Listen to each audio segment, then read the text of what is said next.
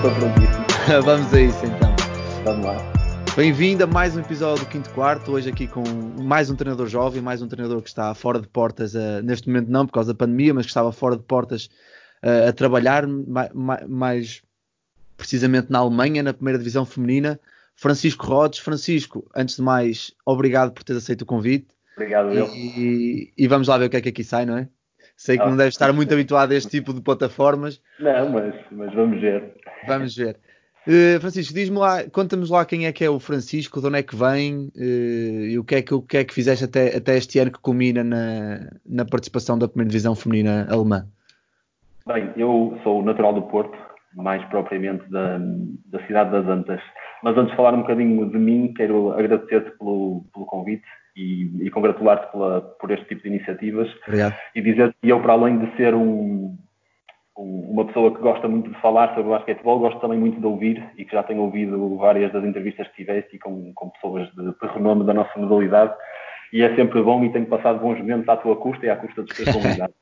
obrigado por aí. Obrigado, eu. eu eh, sou, como disse, natural do Porto, mais propriamente da zona das Antas, nascido e criado sempre por aí a minha paixão pelo basquetebol começa eh, em Ponte de Lima, que a família do lado da minha mãe é toda natural de lá, e eu em miúdo aos fins de semana ia sempre para lá com os meus pais, passamos lá alguns momentos da minha infância, e não só, e então cresci aí a jogar futebol e basquete, o meu padrinho era uma pessoa que incentivava muito a prática de desporto. E o, meu também, o, meu, o meu também, é, engraçado.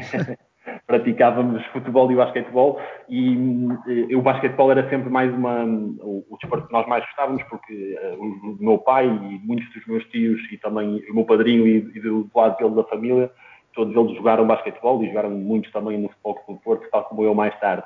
Uh, e num torneio de mini basquete em Ponte Lima conheci a Daniela Gomes, que estava na altura no Académico de Futebol Clube, e percebemos ao fim de conversa que tinha 150, 200 ou 300 metros de minha casa um, um clube que podia treinar durante a semana e etc. E por aí comecei e fui para o académico na altura com cerca de 8 anos, se não tenho erro, 8, 9 anos, em que estive lá duas épocas de mini basquete. No meu último ano de mini, que agora acho que corresponde ao sub-12 ou sub-13, já não sei, sim, mas na altura nós tínhamos mini basquete e no meu último ano de mini basquete fui recrutado também pela Daniela Gomes, que acabaria por ir para o, para o do Porto e aí começou uma, uma longa e, e incrível experiência no, no Futebol do Porto, em que, em que comecei desde mini basket e fui até séniores, séniores na altura em que surge o projeto da Dragon, Dragon Force, Force sim, sim. eu em, em, entro aí na equipa sub-20 e sénior, e estive aí também, um, pronto, faço 12 anos, 11 anos, não estou em erro como atleta. Tu ainda, tu ainda és campeão de sub-20 na luz com a tapinha do Sota, não é? Sim, sim, sim, e, sou, e, faço, e fico no ano a seguir também, em que uhum. voltamos a ser campeões nacionais sub-20 e ganhamos o, a Pro Liga, eh, portanto o primeiro ano da Pro Liga que, que a Dragon Force Foco do Porto ganha, eu ainda estou como jogador, saio no, nessa época seguinte, portanto deixo de jogar na altura por motivos pessoais, e também estudos e também estava a trabalhar e não era fácil conciliar e acabo por deixar o basquete e rapidamente percebi que, que, que era difícil para mim viver sem, sem o claro. desporto e sempre tive muito esse gosto de, de, ser treinador e foi aí que surgiu, foi até numa, numa conversa, numa fase final de 18 de, do Porto e eu continuava a acompanhar e fui ver o Porto na altura era campeão, foi campeão nacional com, com o João Tiago Silva e eu conhecia a Isabel Lemos que era a coordenadora e disse, ah, eu gostava muito de ser treinador e começou assim tudo como uma brincadeira em que ela disse, então vais ao campo de férias que nós vamos organizar neste verão, começas aí a tua primeira experiência, nós eh, eh, tiras o curso de treinadores nível 1 e depois que por aí vamos, vamos começar. E eu sempre tive pronto esse desenho e foi aí que começou. Portanto, foi há, eh, se não estou em erro, há 4 anos. 4, 5 anos comecei e, e, comecei por aí, comecei com, por esse campo de férias, tirar o curso uhum. nível 1, por, comecei como treinador adjunto da equipa de sub-14, na altura trabalhava com o Miguel Almeida, depois passo para. Mantenho-me como adjunto sub-14, mas dessa vez com o João Alves. Um, entretanto, na época seguinte, tive como adjunto sub-18 com a Daniela Gomes. No ano seguinte, foi o que é o ano passado, é o meu primeiro uhum. ano como, como profissional. E, e estive na, equipa, na equipa técnica de sub-18 como adjunto também, com o André Matos como principal e o Miguel Almeida também como adjunto. Estive na equipa técnica de futebol do Porto B com o João Pedro Gonçalves como adjunto também e estava na parte de, do scouting da, da, equipa A, que trabalhava com, com o Montes Lopes como adjunto, o Rui Gomes e o João Pedro Gonçalves, e, e, e pronto, e basicamente foi isto. E este ano que estive na Alemanha, com, com, com o Zé Araújo, também como adjunto nos, nos Lions, Halle Lions. Por isso o meu percurso acaba por ser um bocadinho este, curto, Curto, mas longo, intenso, né? para, a vida, para a vida que tenho, um bocado longo, porque, porque desde muito cedo que joguei, e, mas como treinador ainda curto, e, e sim, intenso, intenso. Bem intenso, sim, porque nestes, nestes anos tens com o Sub-14 no João, com o João, se não estou em erro, vão à Final Four, Final Six Nacional, não é? Sim, com o, sub, um... com o Sub-18 já és campeão nacional, é. com a Daniela. Diz uma coisa, só aqui, é engraçado, eu não sabia essa história inicial com a Daniela da parte é. do jogador. Como é que é para ti esse fechar de ciclo de teres começado o basquetebol com a Daniela e acabares por, por trabalhar com ela depois no, como treinador no Sub-18? Foi bom porque é, é interessante porque, porque a Daniela tem uma, uma, uma influência muito grande na minha, na minha formação como pessoa e também como jogador, porque comecei as minhas bases com ela no académico, uhum. continuei no Porto, embora ela não, não, no Porto nunca foi minha treinadora, até ao tal ano de sub-20 da Luz e o ano seguinte em que ela estava a trabalhar com a equipa sénior e foi minha adjunta no segundo ano de, de, de campeões de sub-20, ela, ela, era adjunta. E, e, ou seja, eu comecei e acabei eh, com ela. Eu esqueci de dizer aqui uma coisa interessante, é que eu também, no, no, meu primeiro ano de treinador, também joguei, jogava no académico, ou seja, eu acabei depois no académico e também eh, tive, na, na, altura no Campeonato Nacional de Séniores, que correspondia à terceira divisão, e foi aí que eu acabei a minha carreira como jogador, mas já era treinador no Porto do Sub-14. Mas foi muito bom. A minha relação com a Daniela era, é muito boa, é uma pessoa com quem eu tenho muito carinho, é minha amiga, e realmente foi fácil essa, essa, essa adaptação, porque quando tens uma relação de amizade e de, e de grande respeito, e, e, quando admiras eh, a pessoa com quem vais trabalhar, Uh, foi fácil e ela é uma, é uma excelente pessoa, deu-me muita abertura para, para eu expor as minhas ideias, para eu dar as minhas opiniões e realmente foi muito bom felizmente foi uma época difícil, muito difícil, porque hum, no sub-18 do, do Spock do Porto trabalha-se com dinâmicas, alguns miúdos treinam com a Pro Liga e depois uhum. juntamos para jogar e por vezes não é difícil atingir a, a coesão eh, tática e até mesmo a nível de integração da equipa como de uma equipa que treina normalmente de, todos os dias.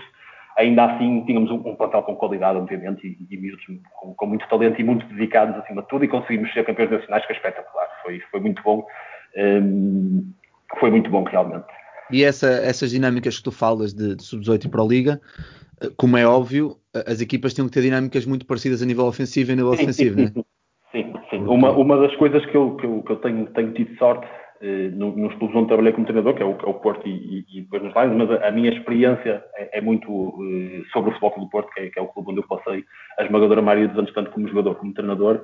Eh, o, o, neste momento, o Futebol do Porto tem uma, um projeto de formação em, desde o sub-14, ou dos, aliás, desde o mini-basket, mas a partir do sub-14 que se começa a, a, a, colocar alguns conteúdos uhum. e vão subindo e até à equipa sénior. Portanto, a equipa sénior A joga de determinada maneira, a Senior B joga de uma maneira muito semelhante, com menos conteúdo, obviamente, mas muito semelhante. O Sub-18, eh, a mesma coisa, o Sub-16 e o Sub-14, cada uma com a, com a quantidade tática, eh, mas sempre dentro do mesmo, do mesmo estilo e da mesma forma de jogar, que é, que é muito à base de, do, do coordenador, dos coordenadores, do Montes Lopes e, e da Isabel Lemos. Não, claro, eu acho que uma das coisas que faz, que faz mais diferença nos, nos, clubes que conseguem ter sucesso a longo prazo e que conseguem ter mais miúdos ligados à modalidade e depois ligados aos séniores. Nós falamos isso no, no episódio anterior com, com, o João, que é criar uma dinâmica de, de clube, ou seja, um sub-14 fazer um jogo de séniores e olha, aquele defende da mesma maneira o lado contrário como eu, ou faz o mesmo movimento. Não, seja, acho que ter essa, essa, essa coordenação também é muito importante, que eu acho que falta muito cá em Portugal. As regras defensivas são praticamente as mesmas e, e, em termos ofensivos não há nenhum set play que a equipa de sub-16, por exemplo, jogue, que já se começa a introduzir aí alguns set plays, que a equipa sénior não jogue. E é a mesma coisa. Eu, às vezes, por exemplo, o ano passado na equipa B com, com o João Pedro, nós introduzíamos ideias táticas que, que teriam sido introduzidas na equipa A. E a equipa de sub-18 a mesma coisa. Portanto, tem que haver uma comunicação constante, que, que, que há, que, que havia e, e tenho a certeza que há também, e realmente é, é, fácil para os jogadores jogar na equipa de sub-18 e na equipa da Pro Liga, neste caso que, que eram as uhum. duas onde eu trabalhava, porque as ideias são exatamente as mesmas, não muda nada. Podemos jogar no sub-18 mais uma, um set play ou uma transição ou o que quer que seja, do que na equipa B, mas, mas, mas ambas estão, estão, os jogadores estão familiarizados e treinam, e treinam bem e estão, estão por dentro das ideias. Claro, e diz-me aqui uma coisa, é, tens um, um, percurso engraçado porque foste sempre adjunto. Sim, Ou seja, sim. Se sub 14, sub 18 para a Liga, sim, agora sim, nos. Lions, porquê ser eu, sempre adjunto? Não tens aquele bichinho de querer. Tenho, tenho, muito, muito, muito, muito. Tenho muito e, e naturalmente que cada vez mais. Eu, eu, eu, desde o primeiro dia em que falei com, nessa conversa que falei com, com a Isabel Lemos, e à medida que fui falando, eu sempre tive uh, o desejo e a ambição de me tornar profissional em equipas de competição. Uhum. E em todas as épocas em que, em que eu treinei, eu tive propostas para ser treinador uh, principal. Só que eu optei sempre por, uh, porque acho que é importante para mim, numa fase inicial, formar-me como treinador. E eu prefiro ser adjunto de um, de um treinador com mais experiência, de uma equipa claro com, digamos, de competição neste caso, ainda que formação, mas são equipas que já, já têm, em que a competição já, já tem alguma influência, do que ser treinador principal, por exemplo, que nada, nada tem em contra dos sub-13 ou dos sub-12, que eram na altura as opções que, que me iam aparecendo. Era, por exemplo, eu, eu no ano em que tive com a Daniela no sub-18, que é quando eu dou um, um passo digamos, já para, pronto, para, um, para um nível para, tático, para a competição, aquilo sim, que, sim. que eu queria, exatamente, para a competição e para aquilo que eu queria para mim, eu tinha a opção de ser adjunto da, da Daniela e ser treinador na altura, acho que era do sub-12, se não estou em erro. E eu optei por não ser, eh, portanto, eu recusei a proposta de ser treinador principal do sub-12 para estar só no sub-18 e poder aí dedicar-me mais e, e, ter, ter, o máximo da, da, minha concentração, porque treinávamos todos os dias e jogávamos ao fim de semana, ou seja, de segunda a sexta nós treinávamos à noite e ao fim de semana jogávamos e muitas vezes com as viagens, se eu poria aí mais uma equipa em que eu fosse principal treinava três vezes por semana, portanto são oito treinos por semana, dois jogos ao fim de semana, e eu ainda trabalhava eh, na altura. Pois aqui a eh, dificuldade é, é, é, depois também tens essa é, parte do, do, trabalho extra, claro. Exatamente, e, e, e, eu, portanto, sempre preferi ser adjunto de bons treinadores, na altura, porque tive, tive essa sorte de, de me terem sugerido essas propostas, do que ser principal, porque acho que aprendo muito mais se for adjunto deles. Claro eu, felizmente, nesta minha curta carreira, já tive a oportunidade de ser adjunto do Miguel Almeida, que foi a primeira pessoa com quem, com quem eu comecei, que é um treinador de formação, na minha opinião, de, de muito bom nível, também jovem. O João Alves, que, que, que sei que também conhece e que também é um, uma, de, uma, das promessas do, do, do basquetebol português. eu concordo, concordo, espero que sim, espero que sim, sem dúvida, e, e, concordo. E foi também, e para além de ter sido meu colega e, e um dos meus melhores amigos, Uh, pronto, tive, os dois trabalhamos juntos e aprendi muito com ele. No ano seguinte surge a Daniela, que tem também a sua, o seu currículo, digamos assim, fala por si. São, são muitos anos de experiência na formação e também com equipas séniores. Um, no ano seguinte aparece o André Matos, que já teve muitos anos uh, no, na Descrita da Póvoa, no Jogo Maia, já foi adjunto de, do Barcelos na Liga, já treinou como adjunto na Pro Liga no Porto, treinador principal do, do Sub-18 do Porto e agora este ano no Sub-16. Agora está com... Alta com, com muito empenho, muita dedicação, muito boa gente. E depois também como adjunto do João Pedro, que é, que é um profissional, um treinador que já teve no Olivais, campeão nacional feminino, já jogou Eurocup, já jogou FIBA Europe Cup no Porto, já é profissional há, há mais de 20 anos, se não estou em erro.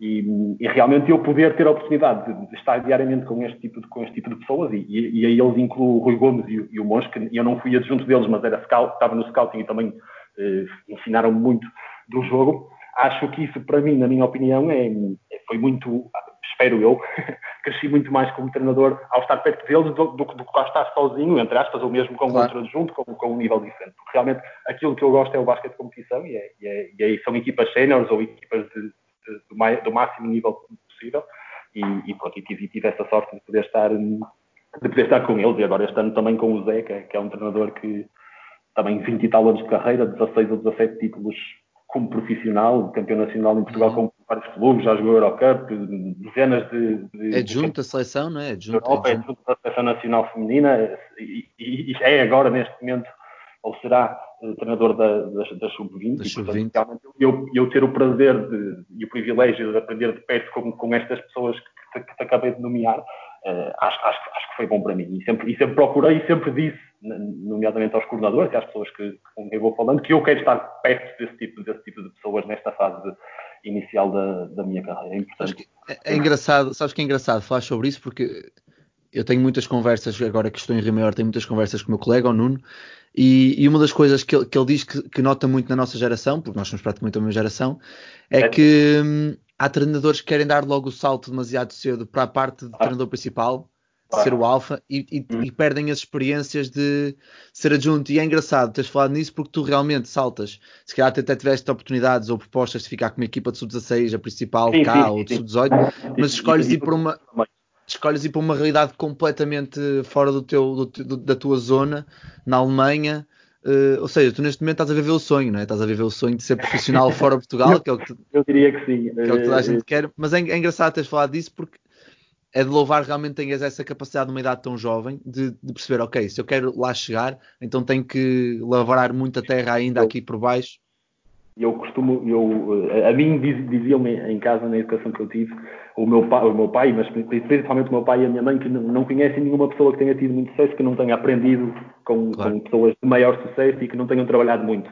E eu acho que isto é, eh, na área do basquetebol, é a mesma coisa. Eu não conheço nenhum grande advogado que não tenha sido estagiário numa sociedade. E não tenha passado é, muitas horas, passado horas, a comer horas, mal horas. e a dormir mal. Pois, é, é, é essa a realidade que existe. digamos assim, se, se, passa a expressão, mas, mas realmente e, e falo de um advogado, como falo de um médico, como falo de qualquer profissão e qualquer área. Realmente acho que inicialmente tem que se passar por uma fase de formação e, e eu diria que, que, que, quanto mais, quanto melhor é a faculdade onde tu estás, melhor, melhor profissional tu vais ser e para mim é, é isso. Neste momento a, a, minha faculdade, digamos assim, foi, foi, foi realmente o Futebol do Porto e agora isto com o Zé, para quando surgir a altura de, de, eventualmente eu ser treinador principal, porque é, o, é o meu objetivo, passa por ser treinador principal, para eu estar o mais bem preparado possível. E eu acho que estando perto deste tipo de pessoas, que, que me vai ajudar, estou, estou, estou muito claro. convicto disso. Diz uma coisa, tu és formado em, em quê?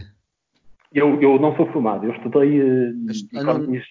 na Universidade Católica, não. E é, é, é, bastante curioso, porque na altura em que eu deixei de jogar, um, é, o meu, eu estava, eh, digamos, cansado, porque estava a trabalhar, a estudar e a jogar. Eu trabalhei na, comecei por trabalhar na área da restauração, que é uma área dura também de trabalhar. Sim, sim. Em, em, Olha, é engraçado falar nisso porque eu acho que toda a gente que quer ser, lá está, voltamos a uma, que quer ser bem sucedido, devia passar pelo menos, ou alguém que quer trabalhar no, no mundo, no mundo empresarial, tem que passar pelo menos seis meses na restauração. Porque é, mas é verdade, é duro, é duro, são muitas horas, são muitos clientes que não gostam de ti, são Muitas queimaduras, muitas horas mal dormidas, depois saímos às 11, só saímos à uma porque temos que arrumar a cozinha toda e, o, e a sala toda para amanhã no dia a seguir já está pronto. Eu sei do que é que estás a falar. Temos, temos duros, mas, mas, muito bons. E uh, isto estava-te a dizer que, que na altura eu, eu, estudava, estava a estar na Católica e não e, e, ou seja, eu treinava na, na, nesse, nessa equipa sénior da Dragon Force em que nós treinávamos muito e muitas vezes de manhã e todos os dias à tarde, e jogávamos, jogava o campeonato sub-20 e de séniores, trabalhava e estudava. E, portanto, chegou uma altura que não, era, era, era, era quase fisicamente impossível para mim continuar a, a, conciliar as três coisas e tinha que optar no, no trabalho eu ia buscar algum dinheiro e sempre tive a ambição de ter um, um, negócio nessa área e, portanto, estava entusiasmado. E tinha algumas lesões no meu ombro direito, que estava constantemente a sair do sítio e não era fácil de, de lidar. E, portanto, acabei por, por, por, por, sair de jogar e passei só a estudar e a, e a trabalhar. E foi interessante que quando fiz essa, essa, essa pausa, foi quando eu me apercebi que, que, que realmente eu não, eu, não, eu não queria eh, viver sem afastado do, do desporto e do basquetebol. E, e, mais tarde acabei por sair da faculdade, foi uma decisão difícil. Eh, tenho mais ou menos metade da licenciatura realizada. Ehm, foi uma decisão difícil, principalmente pelos meus pais e pela minha família, e, e, tenho sorte realmente por ter pais que, porque eu na altura disse aos meus pais, eu, eu, eu, quero, eu quero deixar de estar porque eu quero ser treinador. Eu quero dedicar todo o meu tempo Isso a ser não treinador. Ser, eu, não, não, é fácil porque eu também há, há, meia dúzia de meses passei por essa situação e sei que a relação, a relação ou seja, para o lado dos pais ouvir isso, tendo em conta a nossa cultura é. desportiva e uh, as referências que tem como treinador de basquete a viver disto, que são poucas. Claro, exatamente. É um bocado difícil dizer assim, mas vai ser agora treinador de basquete, meu. Hum. Não foi nada, não, quer dizer, foi fácil, eh, porque realmente os meus pais uh, disseram, pronto, filho, se, não é, se é isto que tu queres, então claro. estaremos sempre aqui para apoiar em todas as tuas decisões. E realmente tenho sorte. Obviamente que fizeram algumas perguntas e, e, era importante que eu tivesse um plano e as coisas minimamente delineadas, mas, mas, mas com, com alguma tranquilidade que, que me apoiaram nessa decisão. E eu na altura, e tive quando no meu segundo ano de treinador, portanto há, há três anos atrás, que começava sempre a ter empregos na área da restauração, a conciliar com o basquetebol. E eu, eu trabalhei nestes últimos três, quatro anos em, em bares na Praia de Matosinhos, em restaurantes na Baixa do Porto, em discotecas, em bares na Baixa do Porto. E tudo o que desse é, para buscar dinheiro, não é? E, e, a minha a única condição que eu punha sempre que, que ia a uma entrevista, e isso é, é, é, é que hoje olho para trás e realmente acho, acho engraçado, é que eu sempre dizia assim: eu estou disponível para trabalhar sempre que os senhores quiserem, menos quando as minhas equipas estiverem treino ou jogo. E na altura estava com os 14 e quando fui para os sub-18 a mesma coisa e sempre assim.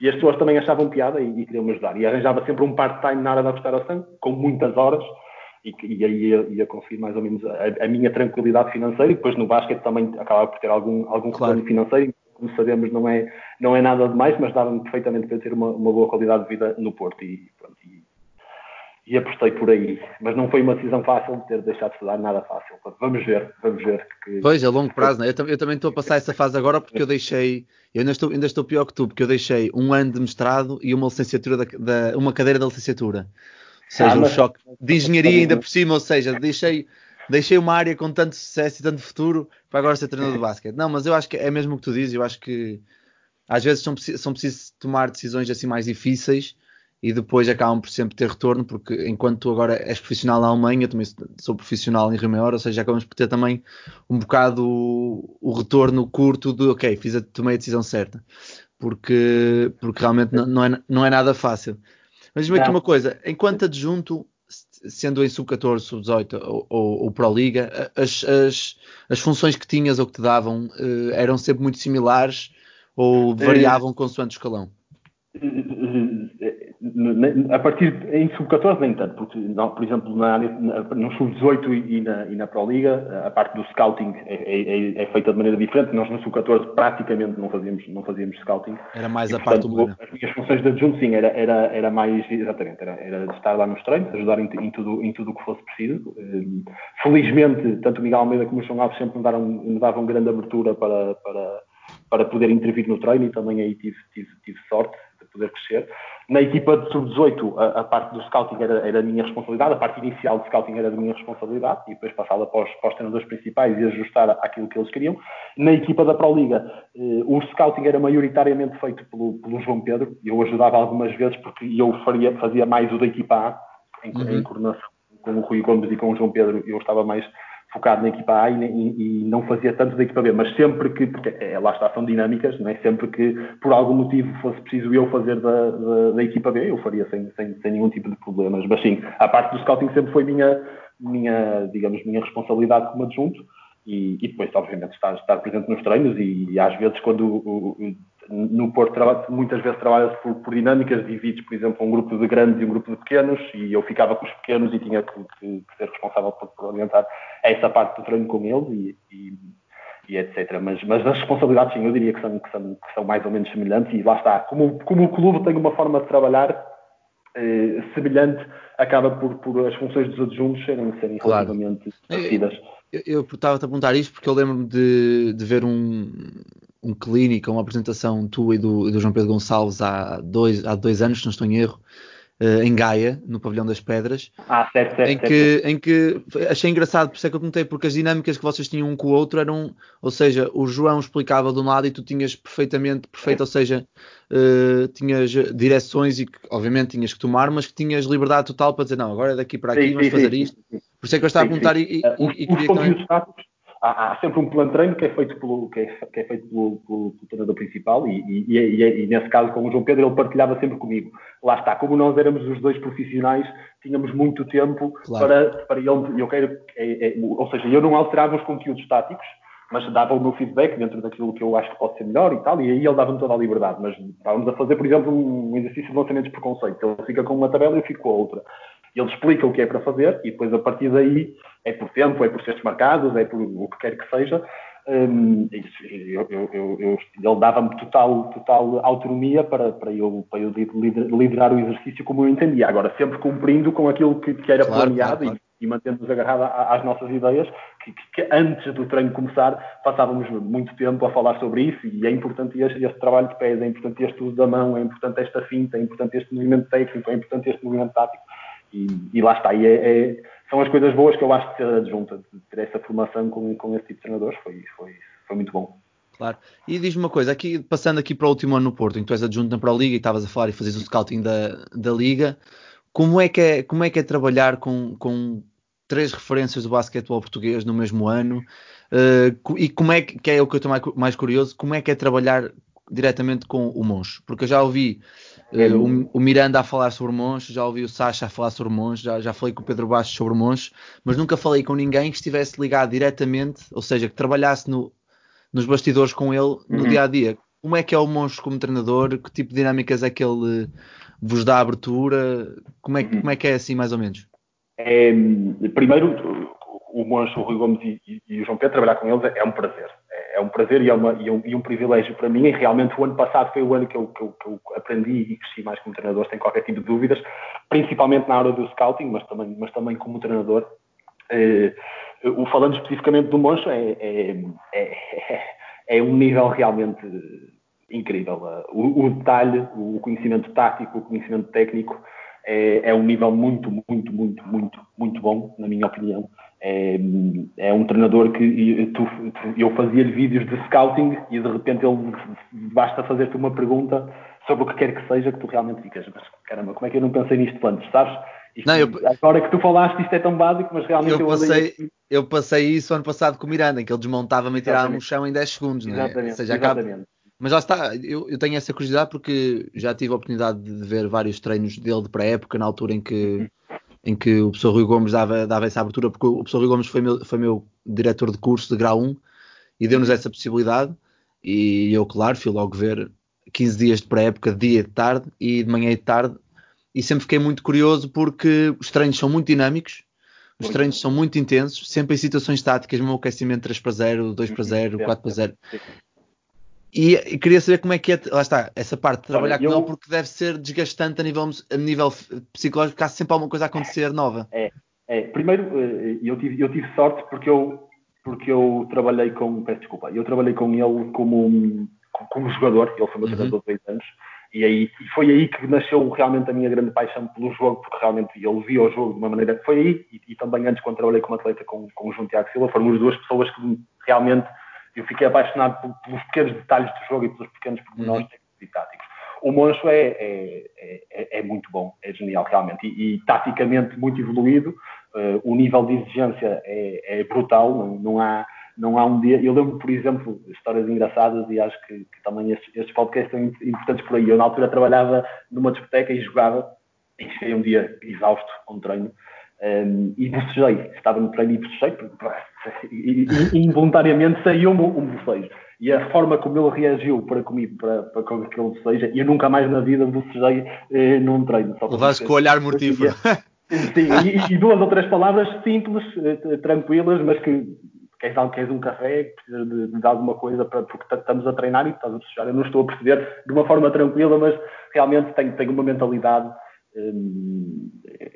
realmente é um profissional, é como costuma dizer, e lá está. É, os, os, currículos, acho que a partir de uma certa altura falam por si. Já treinou a seleção espanhola, a seleção portuguesa, angolana, eh, leva ouro, 10 anos no Futebol do Porto, o, o, treinador mais jovem de sempre a treinar na ACB e realmente não há nada a dizer. Para mim, ter aprendido com ele foi espetacular. Eh, realmente o nível tático eh, dele é, é, é, é, fantástico e a preocupação com os detalhes técnicos e táticos foi muito bom e a forma como prepara os treinos, como planeia os jogos, como faz scouting, portanto vai tudo ao mais pequeno detalhe. Nós na altura em que eu estava no scouting do, do, do ano passado, quando estava no scouting de equipa A, todos os jogos tínhamos de ter portanto, as linhas laterais e finais, um vídeo para isso, um, um, um, vídeo de scouting de ataque e scouting individual, obviamente, e isso era mais ou menos coordenado, coordenado entre os três, entre o Rui Gomes, o João Pedro e depois comigo. E, e o Monstro depois no final, quando via os vídeos e alterava as coisas que, como, como ele entendia. E realmente a forma como, desde a forma como fala nos, nos, nos, no scouting, nos vídeos de scouting, à forma como treina, todos os pormenores para ele são, são muito importantes e, e realmente é, é, um grande treinador e foi um prazer para mim ter, ter trabalhado com ele. É, foi uma sorte, como, como te disse há bocado, e um privilégio. É, lá está, lá está, é coisa dizer, é um privilégio trabalhar com, com alguém com o currículo que ele tem e com a, a capacidade humana que toda a gente fala. E, mas... isso, isso, era aquilo que eu queria dizer, Vasco, desculpa, porque, porque para mim, mais importante de, do, do, grande treinador e, e, e, e do, grande do basquetebol que ele é, é a pessoa Percebes? E eu tive uma relação muito próxima com ele, porque na altura eu era jogador e na nossa equipa já tínhamos alguns profissionais, Miguel Queiroz, João Torriel, João Ribeiro, João Grosso, Pedro Bastos, portanto tudo malta que hoje em dia está aí uh, em, em, bom plano no basquetebol português, mas eu não era, não era um jogador profissional e a, a, a, tranquilidade com que ele geria comigo algumas questões, porque eu, como tu disse, eu estudava e trabalhava, e a tranquilidade com que ele sempre foi gerindo essas coisas comigo, criamos uma relação forte e próxima de, de treinador-jogador. E depois, quando, também, quando, quando passei a trabalhar com ele no ano passado, já tínhamos ali uma, uma, uma base. Uma relação pessoal, percebes? Uma base pessoal. E, e realmente ele, eh, acredita, acreditava muito em mim e, e, apostou em mim tanto como jogador como, como, como treinador e, e ensinou-me muito. E, e, essas tais pequenas conversas que tu às vezes tens, que, que te cruzas com ele, opá, estive a ver aquele vídeo de de defesa e, e chegou, chegou a, a, a, um pormenor, porque cada altura os vídeos de defesa eram, eram 100% da, da, da, minha responsabilidade, em que há um vídeo, e às vezes os jogos eram transmitidos na televisão, em que aparece a cara dele, portanto, de um corte de, um, de defesa de um corte para outro, aparece a cara dele. E ele vira para mim e diz assim, tu achas que eu quero ser o... Achas que eu quero ser famoso nos vídeos? Eu não quero que a minha cara apareça nunca, quero que apareça nos jogadores. E aquilo era difícil porque o corte entrava logo ali e a cara dele era assim uma transição, uma coisa difícil de. Mas repara, isto é, é claro que é uma história, mas ao, ao, ao, aos pequenos pormenores que ele e depois tal questão de, de, nesse caso, por exemplo, desses vídeos de defesa, quero, quero versões campo inteiro, quando fazem, como fazem, porque fazem, como defendem pick and roll com atiradores, como defendem com este jogador, com aquele, quero como defendem todos os jogadores pick and roll, todos os postos da equipa. Imagina que jogávamos contra Oliveirense, quero saber quais os pontos fortes e os pontos fracos do Norília, do Coleman, do Guerreiro, e, e, e, do, outro, e do, do outro posto que tivessem na altura. E realmente, eu ter que estar em casa e estar a pensar nessas coisas todas e a procurar essas coisas todas fez-me fez, fez crescer muito. E, é... Não, e o scouting, e o scouting está, está, está confirmado que é a forma mais intensa e mais rápida de um treinador aprender num curto espaço de tempo, sim, porque, sim. porque sim, claramente eu, eu, sei bem que estás a falar, porque eu ano passado a primeira experiência de scouting a sério, por assim dizer, em que uhum. o Miguel me dizia assim: Olha, uh, quero que faças o scouting. E eu disse: Ok, mas eu corto e depois mando. Ele não, vais fazer literalmente o scouting. Vais, vais estudar a equipa, o que é que eles fazem, quando fazem, como fazem, uhum. quem é, com quem é que fazem, se quando sai este ou entrar aquele fazem diferente. Exatamente. Estamos a falar isto na, na CNB2, não é? Agora, é, ou seja, claro, claro. Não, éramos, não éramos profissionais. Lá, não éramos profissionais, mas trabalhávamos com, com profissionalismo e era, era duro. Foram noites que eu dormia pouco porque tinha que acabar aquilo para o dia Ou seja, certamente o que também já passaste, de certeza, uh, porque estavas a um nível muito mais acima. Mas então, tens este ano. Nunca, diz, diz, diz. Ia dizer que eu nunca, eu nunca tive. Eu, nunca me foi dada essa responsabilidade tão grande, mas, mas basicamente só para perceber mais ou menos, e até porque isto estava sempre sujeito a alterações com a competição e etc eh, e eu veria, nós, no mínimo, os últimos seis jogos, o Rui Gomes, porque o Rui Gomes é que era a pessoa com quem eu lidava mais diretamente. E ele é que, ou seja, a primeira fase do scouting, nós, nos últimos cinco, seis jogos, em que eu via os três, imagina, mais antigos, ou, ou quatro, e fazia, pronto, uma, uma base de, de, de, vídeo, em que enviava para o Rui, e depois ele via os dois jogos mais recentes, e a partir daí começava a trabalhar para entregar as coisas ao monge. E e o João Pedro ficaria responsável por, por, por análise da, do, da nossa equipa, portanto, da equipa A, do pós-jogo, do pré-jogo, dos jogos anteriores realizados contra estas equipas, etc, etc, etc. Tudo isto um, sempre sujeito a, a, a alterações. É como eu te digo, houve alturas quando começou a chegar à altura dos playoffs e, de, e da segunda fase da época, e eu passei a ter mais responsabilidade na equipa B, no scouting da equipa B, para que o João Pedro e o Rui Gomes, que são pessoas com muito mais conhecimento e muita mais experiência que eu, pudessem estar mais focados na equipa A, no scouting da equipa A. E aí claro. lá está faria, poderia fazer, por exemplo, ver-nos as linhas laterais e finais e ver-nos uh, o vídeo de defesa e a parte do ataque e do individual, que são, na minha opinião, as partes mais importantes, já era totalmente ao, à, à, responsabilidade deles. Era, era assim uma dinâmica que ia sendo feita e, e realmente, repara que eu, eu, quando comecei na área do scouting, nós começamos logo com a, com, com a FIBA Europe Cup e, portanto, uhum. a equipa estava uh, sábado, quarta e sábado outra vez.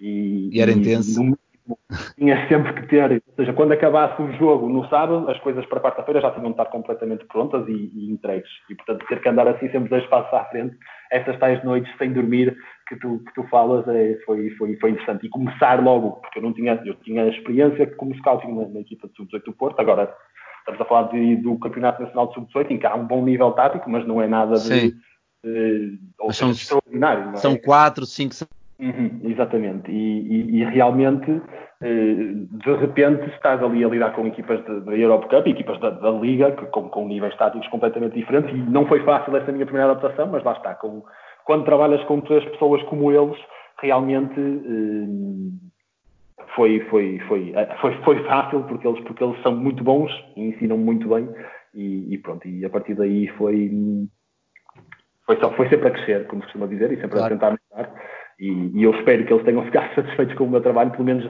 na altura em que eu uh, acabei por tomar a decisão de, de ir para a Alemanha, eles queriam que, que, que eu ficasse e, e, realmente não há nada mais satisfatório do que tu receberes isso da, da tua entidade patronal, dos teus patrões, como, como às vezes na brincadeira chamado, é de, de querer continuar a contar com, com o teu trabalho. Claro. Aqui, aqui passando, nós, nós temos aqui uma, uma, uma, fase em que deixamos alguns, alguns ouvintes fazer, fazer perguntas e, e tivemos aqui, engraçado, tivemos malta jovem a fazer perguntas e, e a primeira pergunta é, é do Cenoura, do, do, do, Diogo Monteiro, porque ele é engraçado que no ano em que tu estás no, no ano em que tu estás no Sub-14 havia dois atletas que tinham sido meus atletas no, dia, no ano anterior, há dois anos, que é o, okay. o Diogo e o JP. Ou seja, esses dois miúdos têm. E eu já conheço o JP desde que ele nasceu praticamente com o pai dele. O pai dele é amigo de família. Sim. E é engraçado. E ele pergunta: qual foi a melhor sensação que tiveste na época 2016, 2017 com o Sub-14 do, do Futebol do Porto? Houve muito boas sensações. Foi, foi, é, esse, esse, essas duas épocas que eu tive com o Sub-14 começou com o Miguel Almeida, como eu já te disse, uhum. e era um projeto, porque era uma equipa uh, de um nível fraco. Portanto, mesmo da Associação de Basquete do Porto, nós acabamos por jogar a, a, segunda, a segunda divisão mas era uma equipa muito jovem. E o nosso objetivo era realmente preparar para no ano seguinte podermos eventualmente dar o melhor nível competitivo possível aos jogadores.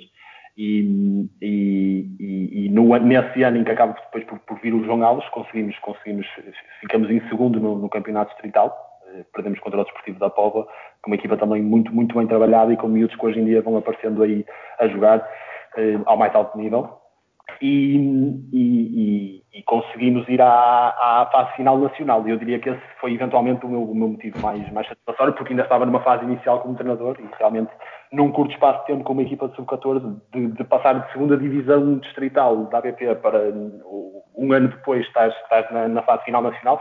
Obviamente que houve aí o acrescento de alguns miúdos, como por exemplo o, o João Pedro e o, e o, Diogo, e também eh, mais dois ou três miúdos que foram, que foram recrutados e acabaram por, por aparecer no clube, que deram outra qualidade à equipa que nos permitiu também jogar a um nível competitivo maior.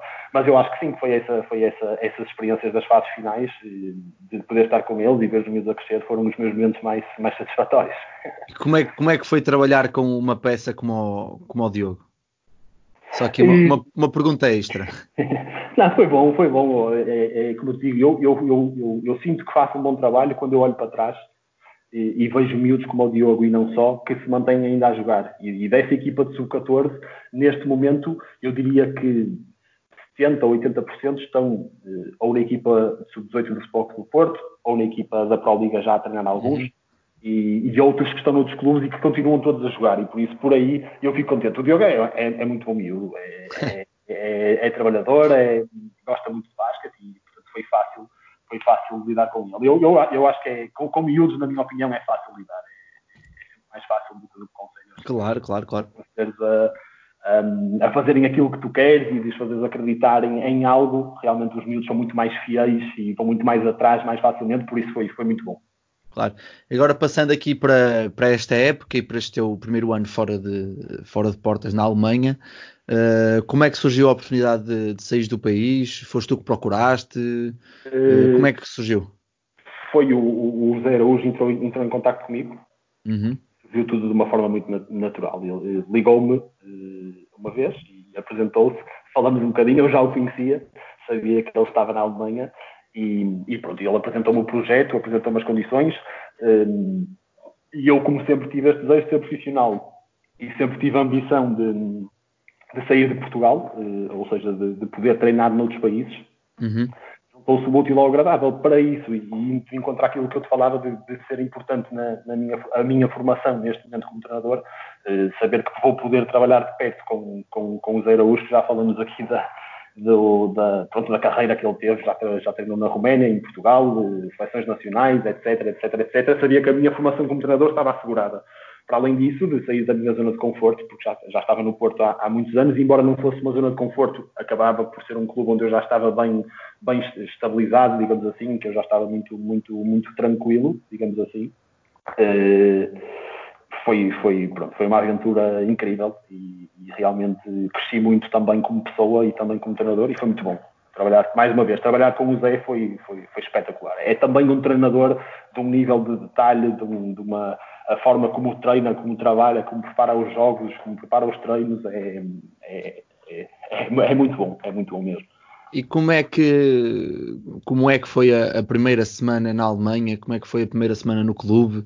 Uma cultura diferente, Olha, eu, uma língua diferente, sim. basquete diferente, sim, como é que foi? Sim, a língua, a língua posso dizer que não, não percebo nada. E nós, na, na, na nossa equipa, a, nossa equipa tinha, na altura, depois acabou por ter oito, mas na altura tínhamos sete nacionalidades, desde americano, português, eslovaca, grega, República Checa, Sérvia, alemã e, e outra que, que, eventualmente me está a falhar. Portanto, nós falávamos sempre inglês entre a equipa e eu com o inglês nunca tive grandes problemas desde miúdo que, que aprendi. Um, a, a, cidade era, é uma cidade com cerca de 200 mil habitantes, portanto tem todas as condições básicas para, para, para a sobrevivência. A Alemanha é um país enorme, com um poderio económico uhum. muito grande. As pessoas têm um nível de vida muito bom, na minha opinião. E, e, é uma, e, e tive sorte porque, porque o país é um país muito mais virado para o desporto do que Portugal e a cidade também. Portanto, eh, a, a juntar-se a isto, tive a sorte de ter boas condições lá, uma, um, um, apartamento com, com, com, boas condições e próximo de mim supermercados, farmácias, etc., tudo aquilo que eu precisava, e depois tive a sorte de ter lá o Zé, que, que mais uma vez... Sim, que é uma grande ajuda. Sorte, sim, sim, mas para além de ser, para além de ser um grande treinador, é, é, é uma excelente pessoa, uma pessoa fantástica, e realmente ajudou muito, desde mostrar a cidade, de mostrar as coisas todas, portanto, tive sempre o apoio dele lá, uhum. nunca me senti, digamos, eh, totalmente sozinho. E, e, a adaptação foi muito fácil. Depois também tive sorte, porque, porque uma das, das managers da equipa é também uma das melhores pessoas que eu, que eu conheci em toda a minha vida e, e realmente sempre preocupada comigo, a ligar-me e a mandar mensagens, tudo o que tu precisares é, é só Ficou dizer, com o sentido, o sentido maternal. Exatamente, ela tinha, ela, ela tinha dois filhos que já não estavam, viviam noutro, noutras cidades da Alemanha e ela achava-me piada e eu, eu do nada ter-me atirado, digamos assim, para fora e sempre muito preocupada comigo e depois eh, mesmo o diretor desportivo, as jogadoras e a, e a presidente com, com, com, muita tranquilidade e sempre preocupados com o meu bem-estar. Portanto, eu tive, tive, muita sorte mesmo, tive muita sorte e, e correu tudo bem, realmente. Pois é, ótimo. Quando, quando essa parte extra basket se alinha, eu, eu também é. senti isso. Eu senti isso em Rio Maior também, porque realmente as pessoas uh, abraçaram uh, e acolheram de uma forma muito, muito, muito boa. E lá está, achei, achei engraçado teres falado isso da manager, porque também tem lá, também tem lá malta que, que é quase, quase a minha mãe emprestada, estás a dizer, está tudo bem, precisa de uma coisa, fiz comida em casa.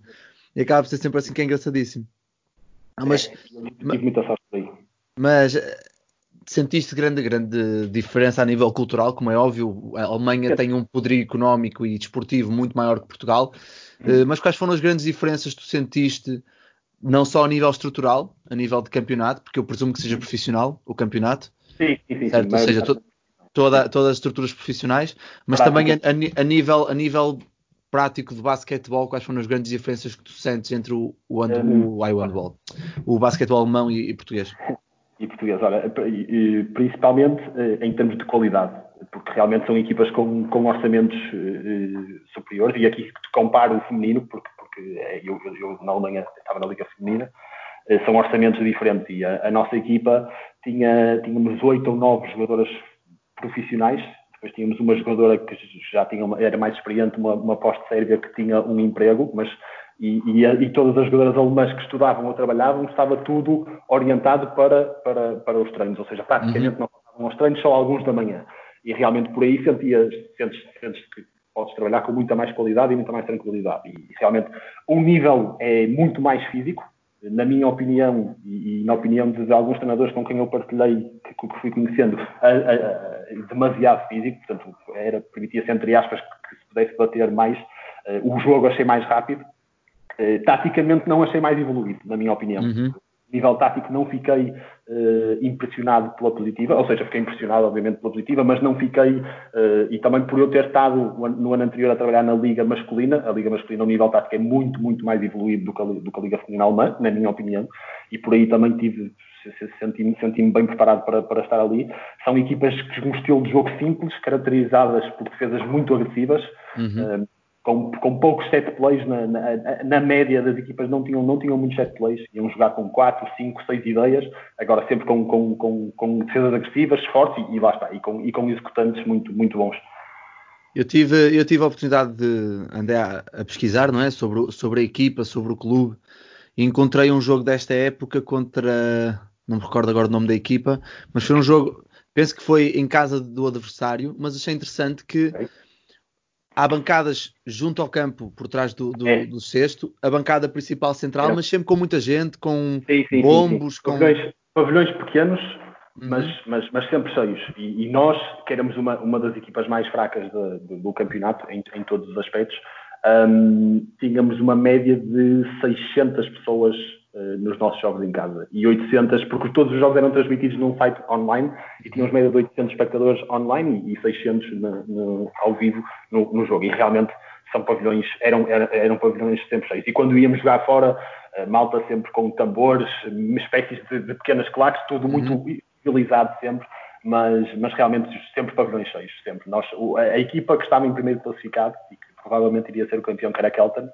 Era uma equipa que não tinha nenhuma jogadora alemã, eram só estrangeiras, e uma equipa fortíssima. E o, o campo deles era tipo o antigo campo de Barreirense, não sei se lembras que era tipo uma espécie Sim, sim, eu fui lá jogar este ano. O sim, campo sim, está sim. mais para baixo, pronto. E a malta, imagina 600 ou 700 pessoas à volta, ali tudo aos berros e com tambores e a fazerem um barulho enorme. Lá está. Pavilhão não, os pavilhões não eram espetaculares, mas sempre com postos de gente e realmente isso é o mais, é o mais importante. E, e tu vais, como é que é viver essa, essa experiência? Eu imagino, eu imagino que tem, tenha tudo parecido assim muito irreal no início, mas como é que é a experiência de, ou seja, como é que é a primeira semana de trabalho como profissional na Alemanha? Sentes-te sentes diferente, sentes tipo um treinador diferente do que eras no Porto? Porque agora não, só vives não. mesmo, só vives mesmo do basquete e estás ali 24 sobre 7 dentro daquela bolha. Sentes fora de casa, fora dos amigos. Uma, exatamente, era isso que. Eu, eu, eu vivi com uma intensidade diferente. Uhum.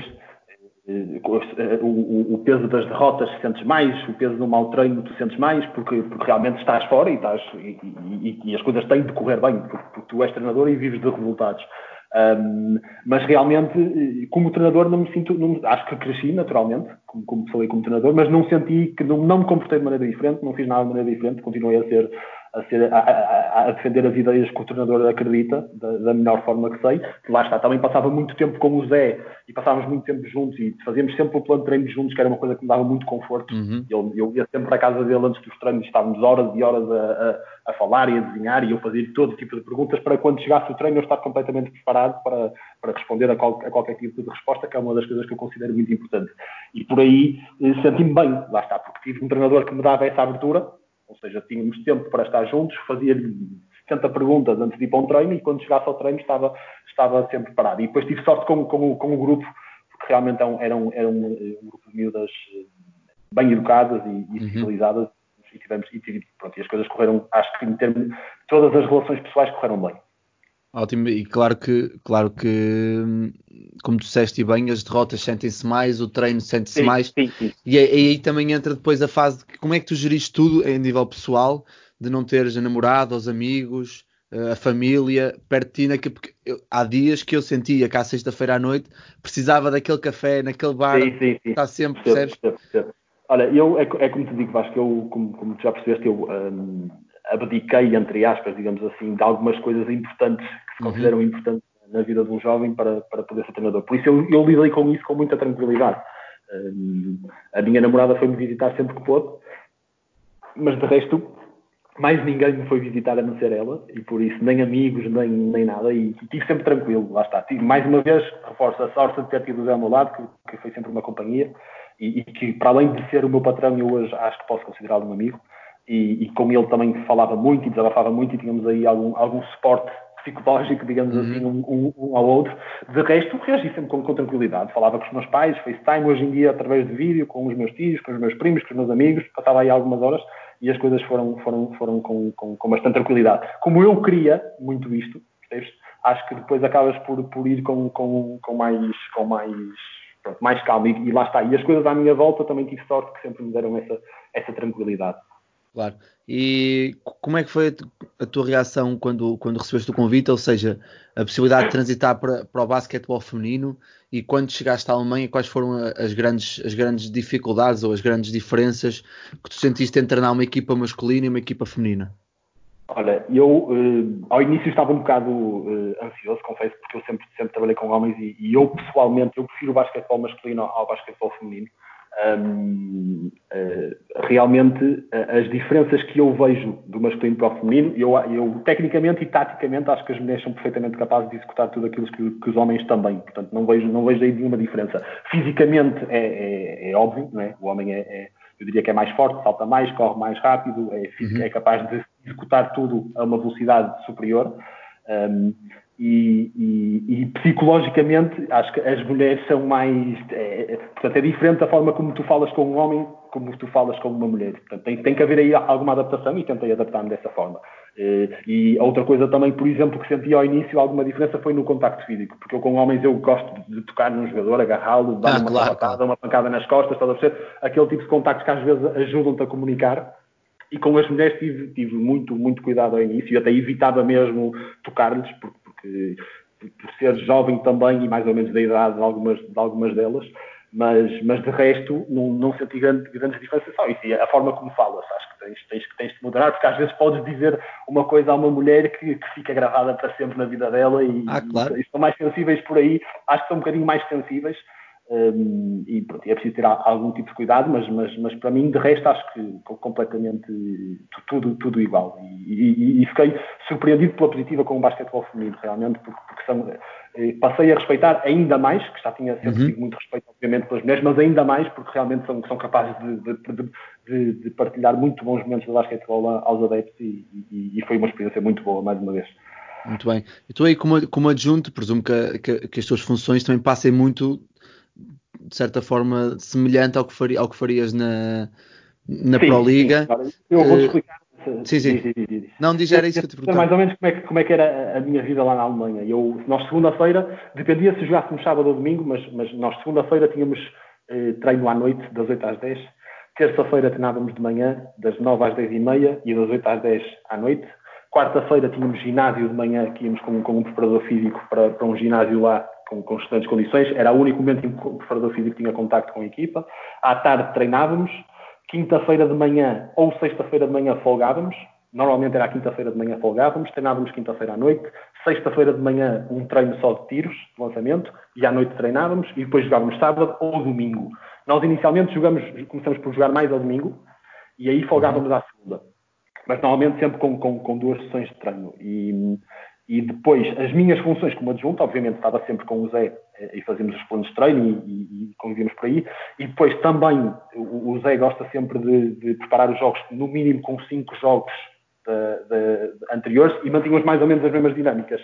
E eu, eh, muitas vezes, partia os jogos, ou seja, eh, entregava ao Zé vídeos só dos ataques e só das defesas. De, portanto, imagina um jogo de, de, do segundo classificado contra o terceiro e nós vamos agora jogar contra o segundo. Eu parto o jogo todo só em ataques, faço um vídeo, parto o jogo todo só em defesas, faço um vídeo e entrego ao Zé, para lhe facilitar a ele o trabalho. Porque muitas vezes eu ficava com o, com o scouting individual, era 100% uhum. minha responsabilidade, mas o ataque e a defesa era, era muito responsabilidade do Zé. Ele, ele, ele gosta de, de, de, organizar e de fazer à sua maneira, e portanto eu fazia, eu cortava-lhe três ou quatro jogos e, e mostrar-lhe as ideias principais. Pá, atenção, fazem muito early pick and roll, jogam muito isto. Na defesa pareceu-me que era mais uh, hard show ou o que quer que seja, e não sei o que, não sei que mais. E passava-lhe as ideias principais, dava-lhe jogos partidos e ele, e ele depois, a partir daí, organizava os vídeos como, como, como, como, como ele gosta, à sua maneira. E, e as, as, minhas responsabilidades de scouting eram essas. Tinha também a responsabilidade de fazer o, o nosso pós-match. Também, nós à terça-feira fazíamos sempre uma sessão de vídeo em que analisávamos o jogo anterior uhum. e, portanto, tinha de voltar e imagina, ele dizia-me, pá, eu, eu quero que mostres como nós defendemos mal o pick and roll e os aspectos que são importantes, mete-me isso organizado e com bons vídeos e quero que mostre como nós atacamos bem a sair indiretos daquela estratégia que tínhamos falado e não sei o que, não sei o que mais. E reuníamos ali umas ideias-chave à base daquilo que ele queria mostrar e eu organizava o vídeo e também, e também hum, depois o mostraríamos. E tinha que desenhar sempre todos os playbooks da, da, dos nossos adversários. Portanto, essas eram as minhas responsabilidades, sempre com muito, com muito apoio do Zé. Vocês, vocês entregavam, entregavam o scouting em papel também ou faziam só vídeo? Não. Não, só vídeo. Nós fazíamos sempre uma, uma sessão de vídeo. Depois começamos a dividir em duas sessões, fazíamos duas sessões, uma só de defesa é, é, assim que eles nos vão defender, numa fase mais inicial da semana. Ali à terça, à terça fazíamos o nosso vídeo, normalmente à quarta ou à quinta já estávamos a apresentar como é que eles defendem. Preparem-se para ser defendidos desta maneira. Depois, numa fase mais próxima do, do jogo, fazíamos o vídeo de ataque e, e scouting individual. Uhum. Normalmente na véspera do jogo ou, ou, no máximo dois dias antes. O Zé também queria que fosse próximo da, da, das horas de jogo para, para as ideias ficarem frescas na cabeça. Nunca entregávamos nada por, por suporte hum, em papel. Em alguns jogos fora, ele levava sempre os playbooks, uh, o playbook da equipa fotocopiado e tinha três ou quatro impressos e passávamos entre os jogadoras, portanto, para elas verem e verem as ideias importantes, mas, mas não. Fazíamos sempre, partilhávamos sempre os vídeos de scouting por YouTube, uhum. numa link fechado, para que depois os jogadores, as jogadoras pudessem estar em casa, nos telemóveis, etc., a verem, a verem os vídeos e tinha, e tinha alguma aderência. Tínhamos alguma aderência por aí. Muito bem. E explica-me, tu, disseste e muito bem que a, que a, estrutura é profissional, ou a grande parte da estrutura do campeonato é profissional. Como é que, é como é que era estruturada a vossa equipa técnica e o vosso staff de séniores no clube? Uh, no clube, é, o clube era composto, é composto por uma presidente, um diretor desportivo e essa tal manager que, que falei com, com, tanto carinho, e depois, uh, essencialmente, são as três pessoas que andam, que andam à volta da, da, da, da equipa sénior e depois era o Zé o treinador principal e eu era o treinador adjunto. Tínhamos ainda um, um, um treinador adjunto que, que, era o treinador principal da equipa B e da equipa de sub-18 que vinha acompanhar alguns jogos em casa e a, muito poucos treinos. Mas, mas, basicamente a estrutura era esta.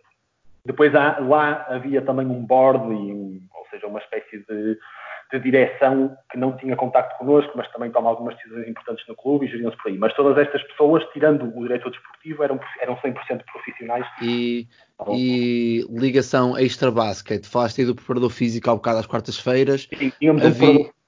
havia algum tipo de ligação com psicologia desportiva, nutrição? Não, não. não. não. E, é, e, é, uma das coisas que eu, que, que, que eu fiz questão de, de, de, partilhar a minha opinião, que acho que por onde o clube poderia crescer, não, haveria, não havia nenhum psicólogo nem nenhum nutricionista, havia, um, havia dois preparadores físicos, um deles que, que, que, que, falava mais connosco e que nos dava algumas orientações de aquecimento e algumas coisas a fazer antes, antes de, dos treinos começarem.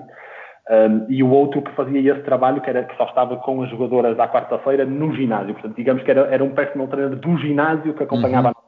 E aí faziam um trabalho gerido por ele e um, e um bom trabalho, mas não tínhamos, não tínhamos, não tínhamos nem fisioterapeuta profissional, nem preparador físico profissional, nem, nem, nem nenhuma das outras áreas. Tínhamos uma clínica de fisioterapia onde as jogadoras iam, todas, todas as semanas tinham uma sessão lá de fisioterapia em que iam, e se tivesse lesionado, ias lá Sim. mais frequentemente. Ainda assim, ainda assim é, é, é uma das vertentes em que, em que, eu acho que o clube poderá eventualmente evoluir. Obviamente que isso tem, tem custos, mas a, a parte da fisioterapia era, era, era, às vezes difícil para nós de, de, de, lidar, porque tens uma jogadora importante que se lesionou e tem que ir à clínica, mas a, fisio, a fisioterapeuta está, está ocupada ocupado pois. de manhã e tem que ir àquelas horas, aquelas horas, e às vezes ficámos assim um bocadinho, um bocadinho estressados quanto a isso. Uh, mas de resto, uma, uma, estrutura muito profissional. Difícil, uma das coisas difíceis que nós sentimos foi, eram as viagens, porque é um okay. país estudante e nós nem é, é, um, é um clube que, que, que ainda tendo um, um, orçamento interessante não, não, não tinha capacidade para dormir, para ir para estagiar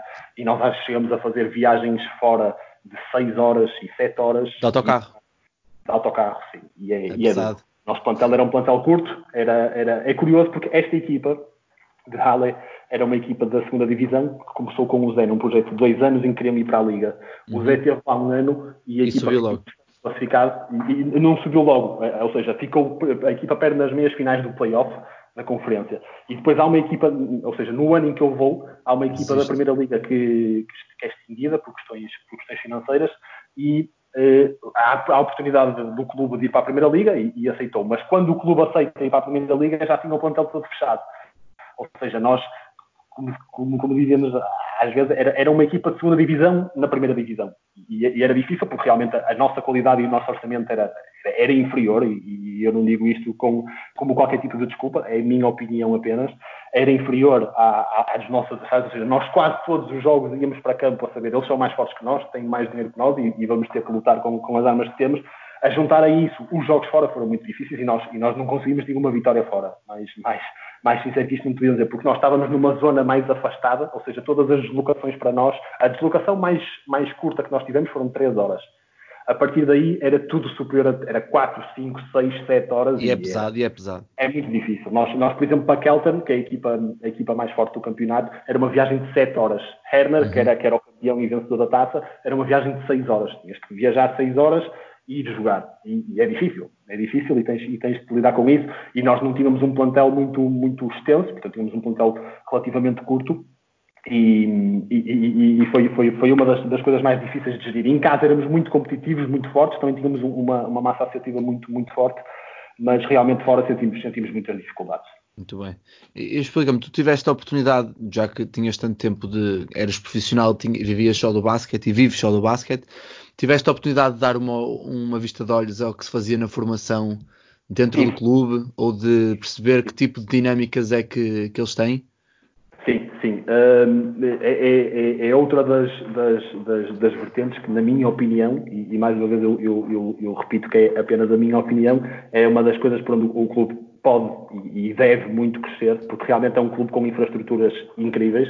Uhum. É, só para tu perceberes, tu lá tens todos os anos há uma bolsa que é, que é aquilo que eles chamam a Sport School, portanto tu podes recrutar 5 ou 6 ou 7 ou 8 miúdos que vão para lá estudar, vão para lá viver. Gender Academia. Exatamente, é exatamente como a vossa academia, uhum. aquilo que vocês estão a fazer. E, e tudo anda em, em, função do basquete. Mesmo as nossas jogadoras que, que, queiram, que, que, que tinham um emprego, Uh, se nós treinássemos terça-feira às 10 da manhã, elas terça-feira às 10 da manhã estavam para treinar, ou seja, a própria entidade patronal, e uma delas era a polícia, uh, outra era a nadadora salvadora, uh, e a outra trabalhava numa empresa de high-tech, uhum. e todos, todos, os horários delas eram ajustados ao desporto. Aí, realmente, o clube tem todas as condições para poder crescer. Na minha opinião, não há um projeto, não há uma estrutura técnica e tática desde que, que, cresce desde o minibasket até, até a equipa sénior e havia pouca ligação entre a equipa sénior e, e, a formação, na minha opinião. Eh, eram, eram dois clubes diferentes, por questões. Uhum.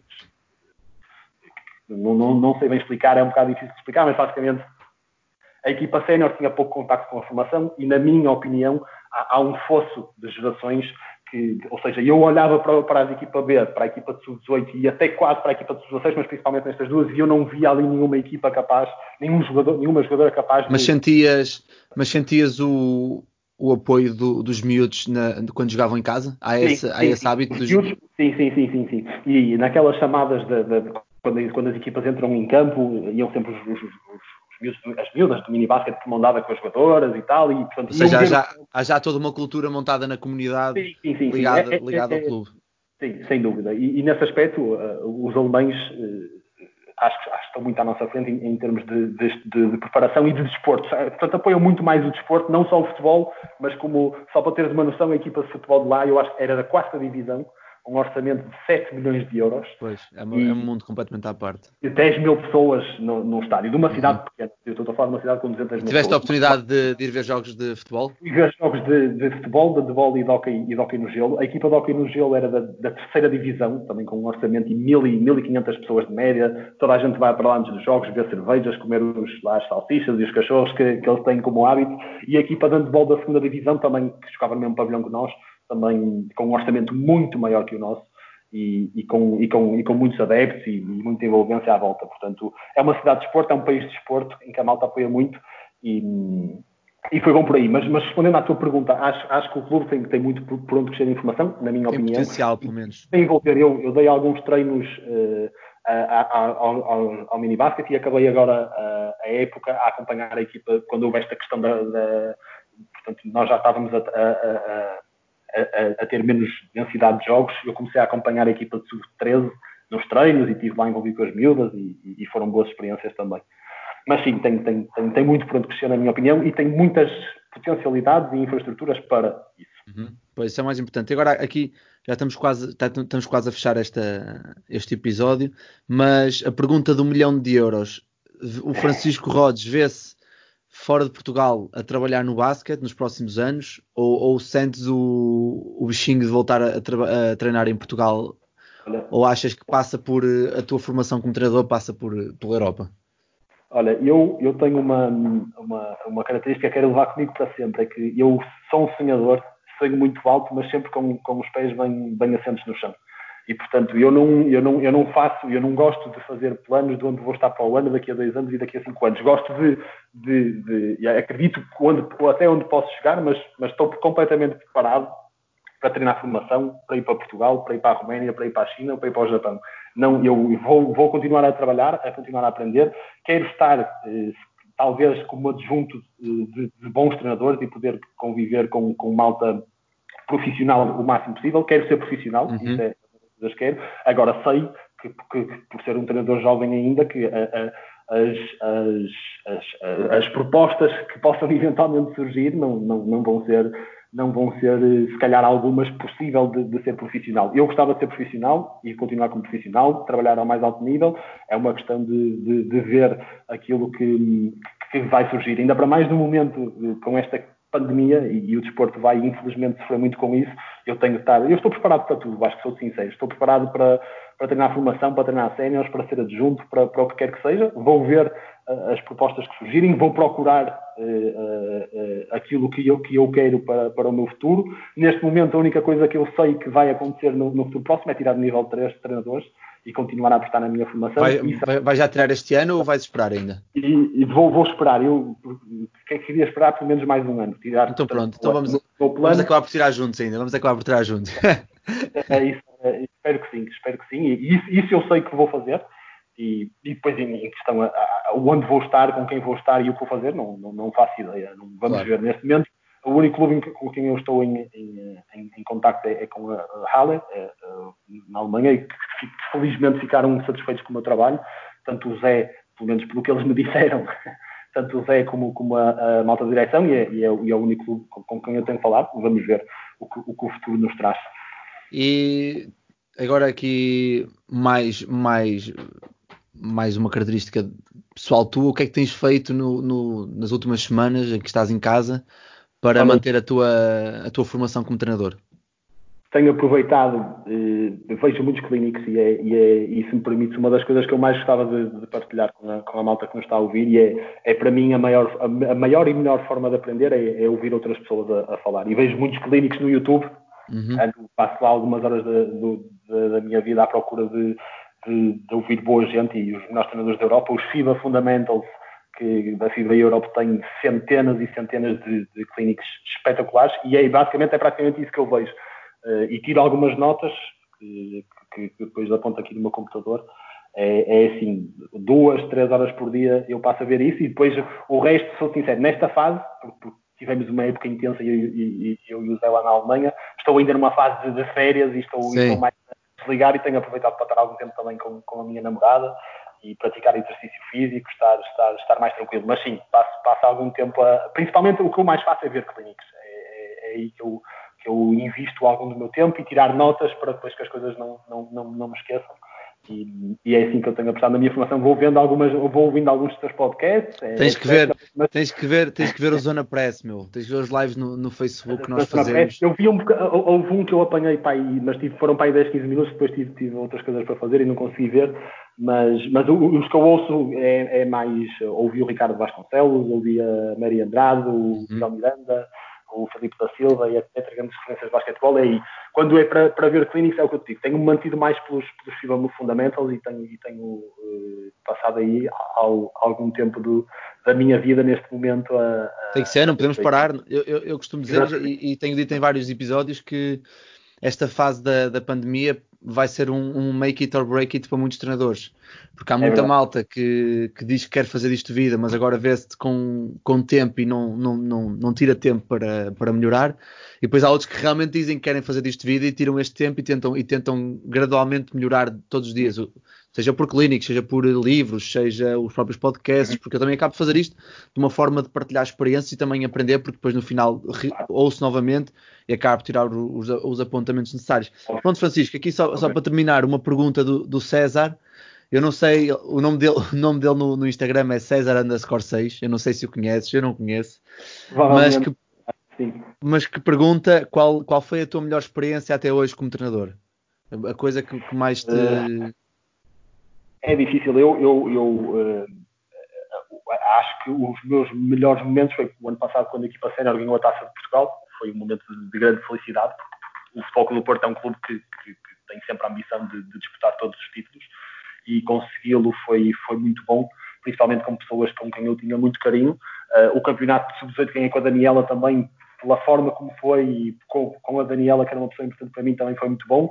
Mas não tenho assim uma, um, momento, um momento específico. Foi, foi, duro este ano quando, quando, senti, quando a equipa, quando soubemos, antes de vir esta crise da pandemia, que, que a nossa equipa da, de, na Alemanha íamos descer de divisão, foi um momento muito duro. Uh, os momentos bons, são muitos momentos bons. Eu, acima de tudo, o mais importante para mim foram, foram os amigos que fiz e as pessoas que conheci. Eu acho que isso é, é o mais importante. Realmente, os títulos que, tive a oportunidade de, de, de, vencer, acho, acho, que foram, acho que foram os momentos de maior felicidade. É quando tu, tu realmente tiveste um objetivo, lutaste para ele e conseguiste alcançá-lo e não há nada mais satisfatório que isso. Mas, mas realmente mais importante que os títulos é ver atletas que foram que trabalharam comigo, que, que ou mandam-te uma mensagem a dizer Ei, saudades e, e lembro-me de nos chatear da cabeça por yeah, yeah, yeah. ou, ou vê-los realmente a chegar a, a, a, níveis, a níveis competitivos elevados.